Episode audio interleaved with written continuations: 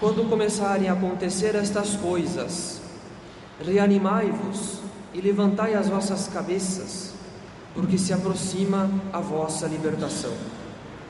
Ave Maria, cheia de graça, o Senhor é convosco, bendita sois vós entre as mulheres, e bendito é o fruto do vosso ventre, Jesus. Santa Maria, Mãe de Deus, rogai por nós, pecadores, agora e na hora de nossa morte. Amém.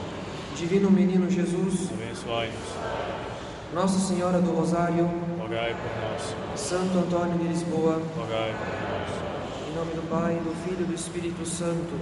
Amém.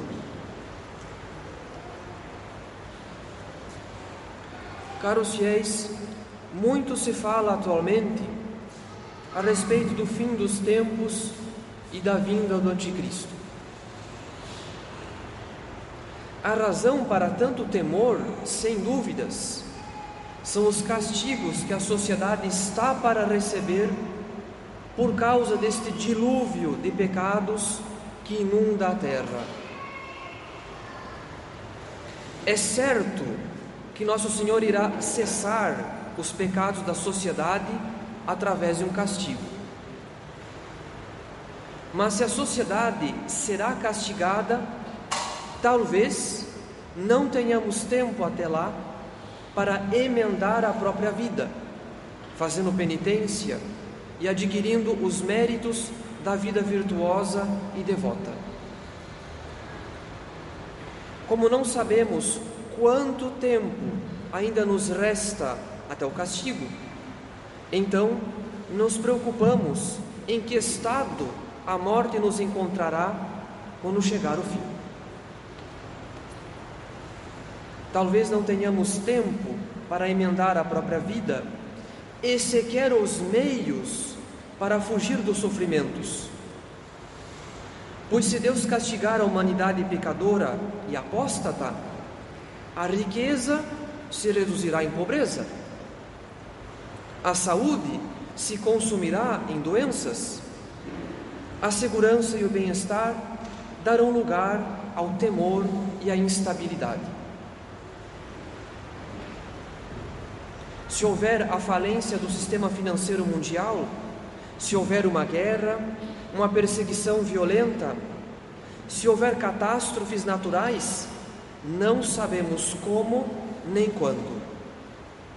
Não conhecemos as circunstâncias deste castigo, mas podemos desde já admitir que da mão de Deus ninguém escapará, a não ser os que pedirem fervorosamente a sua graça e a sua misericórdia. E o fervor é um estado de alma que não se adquire sem um certo esforço e não na iminência de um castigo. Tememos o fim dos tempos, porque tememos os castigos. E porque tememos os castigos, nós que estávamos aqui há um ano, ouvindo o mesmo Evangelho do fim do mundo e ouvindo a igreja preparar-nos para a segunda vinda do Cristo, devemos reconhecer, caros fiéis, que enquanto nós temos a curiosidade das profecias e dos sinais, isso não passa frequentemente de uma vã curiosidade, a igreja, por outro lado, prefere nos santificar para estarmos preparados quando esses sinais aparecerem e o anticristo se apresentar. A igreja, nossa mãe e mestra, prefere nos santificar antes do fim, enquanto nós, contra toda a prudência, preferimos apenas especular a respeito do fim. E não apenas a respeito do fim dos tempos, porque a vã curiosidade é insaciável e não tardará para que certas questões espinhosas de fé e de moral sejam também objeto de curiosidade.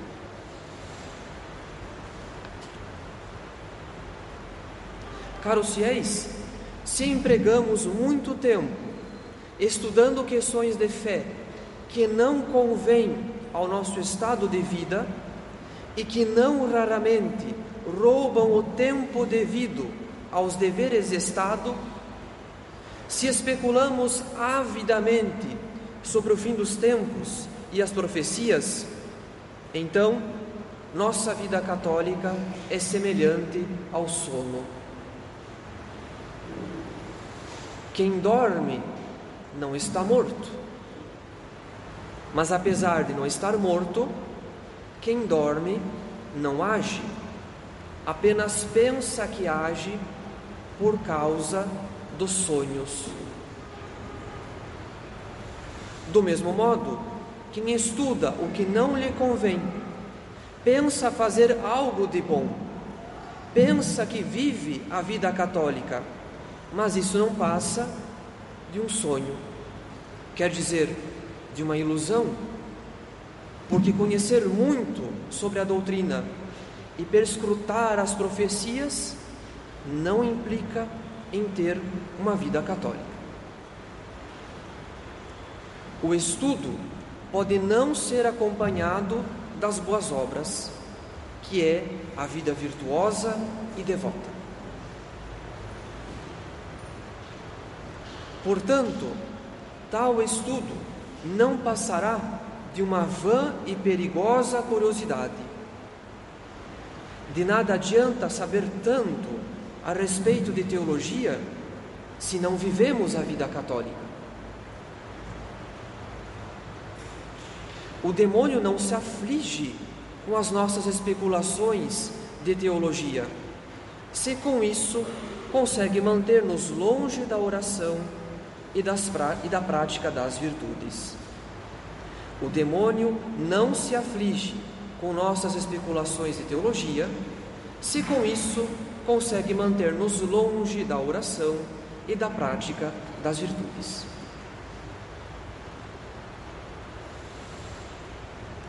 A vã curiosidade da teologia ou das profecias, antes mesmo de paralisar a prática católica, priva a alma do bom senso.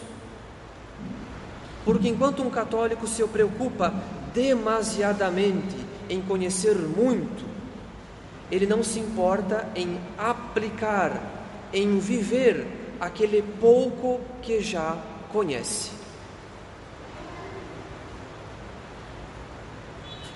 E porque um católico não aplica aquilo que já conhece, a sua inteligência em questões de fé é abominável aos olhos de Deus, porque ele mesmo não saboreia aquilo que conhece, ele não tem fé sobrenatural naquilo que conhece, uma vez que seus conhecimentos não se convertem, não se traduzem em atos de fé e de caridade. É uma tragédia, portanto, quando nosso Senhor se afasta daqueles que pretendem conhecê-lo sem reverência, daqueles que se servem da teologia para qualquer outro fim que não seja a vida virtuosa e devota. Nosso Senhor disse Ninguém conhece quem é o filho senão o pai, nem quem é o, quem é o pai senão o filho, e aquele a quem o filho o quiser revelar. Conhecer a Deus, caros fiéis, é antes de tudo uma graça. Amar a Deus é uma graça. Se nosso Senhor não nos revelar o Pai, não será a vã curiosidade em teologia que nos conduzirá até Deus.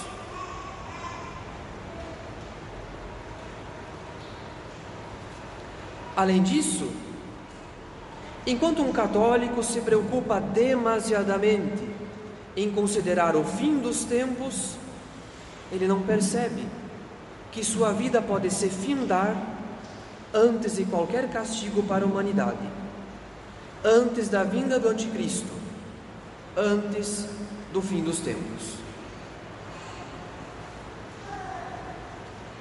A vã curiosidade das profecias faz com que tantos católicos se preocupem mais em acumular alimentos para formar uma provisão doméstica em caso de fome, peste ou guerra, do que rezar com confiança a Deus, que nos proíbe de nos preocuparmos demasiadamente com o dia de amanhã.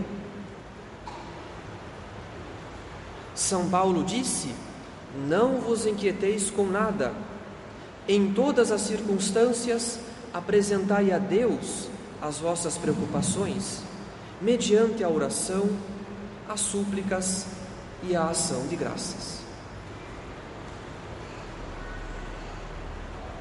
A vã curiosidade das profecias faz com que tantos católicos vivam a fé como se ela não passasse de um combate entre Deus e o demônio, quando, na verdade, a vida de fé é primeiramente a prática de tudo aquilo que nos une a Deus, nossa felicidade, nosso amor, nossa paz. E movidos pela vã curiosidade das profecias, muitos católicos dão menos importância à vida de oração, à frequência aos sacramentos e à prática das virtudes, para se preocuparem demasiadamente com os sacramentais, como se a água, o sal, as velas e as medalhas fossem objetos mágicos, como se a eficácia dos objetos bentos contra a ação do demônio não dependesse do nosso fervor.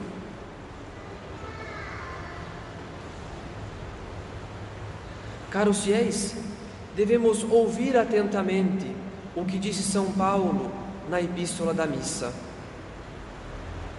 Já é hora de despertardes do sono.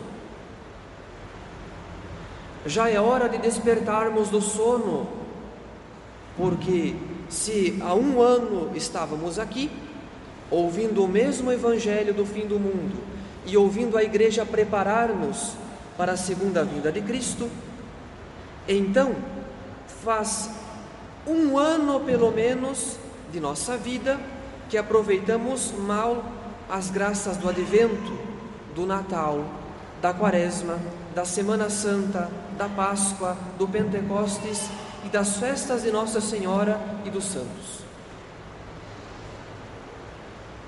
Faz pelo menos um ano que a igreja quer fazer nos santos e nós ainda dormimos dormimos o sono de nossas ilusões na vida espiritual, especialmente a ilusão da vã curiosidade. Devemos despertar do nosso sono, caros fiéis, porque São Paulo acrescenta: a salvação está mais perto do que quando abraçamos a fé. Se perdemos tantas graças no último ano litúrgico, devemos agora ganhar este, que pode ser o nosso último. Se perdemos tempo considerando os acontecimentos futuros, devemos agora preocupar-nos mais com o presente. Se perdemos tempo em especulações teológicas, devemos agora viver a vida católica. Para tanto, caros fiéis, façamos nossas resoluções para este começo de ano litúrgico. Façamos a resolução de não mais faltar à missa de domingo e dos dias santos. Porque até hoje soubemos fazer grandes sacrifícios para não perdermos os eventos da sociedade. Mas não tivemos o mesmo zelo quando se tratava da casa de Deus e do culto de Deus. Façamos, portanto, a resolução firme e séria de não mais faltar à missa de preceito, sempre que for possível cumpri-lo. Façamos em seguida a resolução de não mais comungar em estado de pecado grave. Porque até hoje o respeito humano ou o relaxo da consciência nos levou a receber sacrilegamente o Santíssimo Corpo de Nosso Senhor.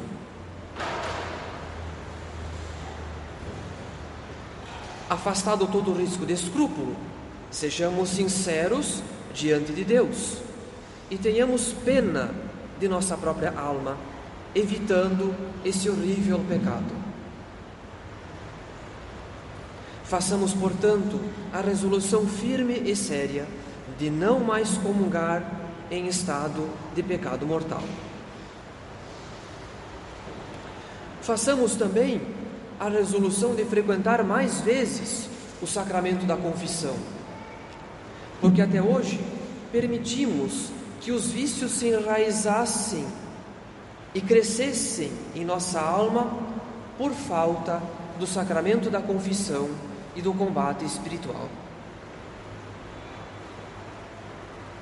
Não é conveniente que um católico se confesse menos que uma vez ao mês e que não faça uma boa confissão, e não faz uma boa confissão quem se apresenta ao confessionário sem ter feito um diligente exame de consciência e sem ter se preparado para a confissão pela oração. Façamos, portanto, a resolução firme e séria de frequentar mais vezes o sacramento da confissão. Façamos, além disso, a resolução de rezar mais, porque rezar à noite não basta. Rezar umas poucas orações pela manhã não basta. E rezar o terço do rosário sem atenção, sem devoção e sem nenhum esforço de meditação o torna pouco ou nada eficaz.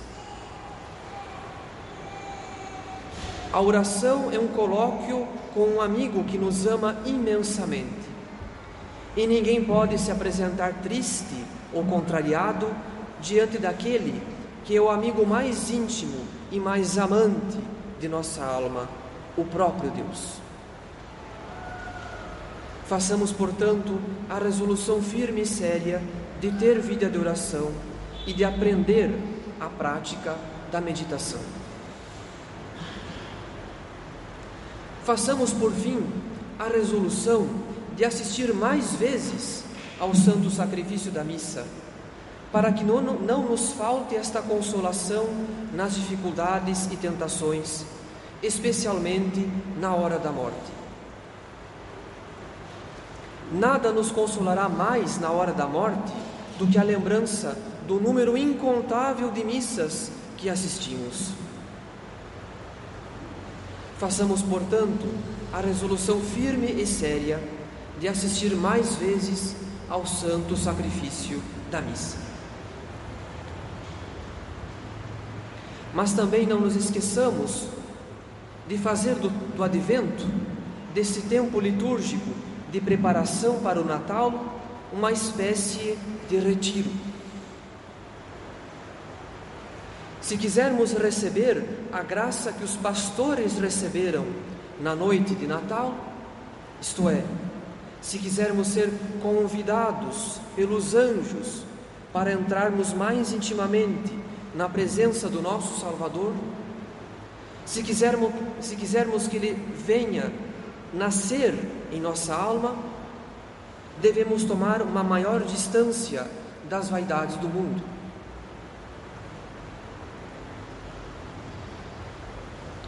Façamos todos, como um propósito de penitência para o advento, o esforço de usar menos o celular até o Natal. Não podemos calcular o quanto será salutar renunciar a alguma rede social, limitar os horários de leitura de mensagens, renunciar à maior parte das publicações que costumamos fazer, não usá-lo durante as refeições, ou não visualizar mensagens antes de ter feito e bem feito a oração da manhã.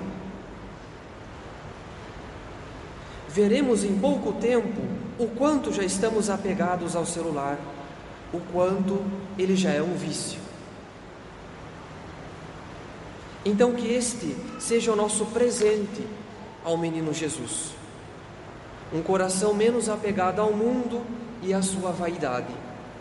Um coração mais atento à voz da graça que nos fala por meio de sussurros, cheios de doçura e suavidade. Louvado seja nosso Senhor Jesus Cristo.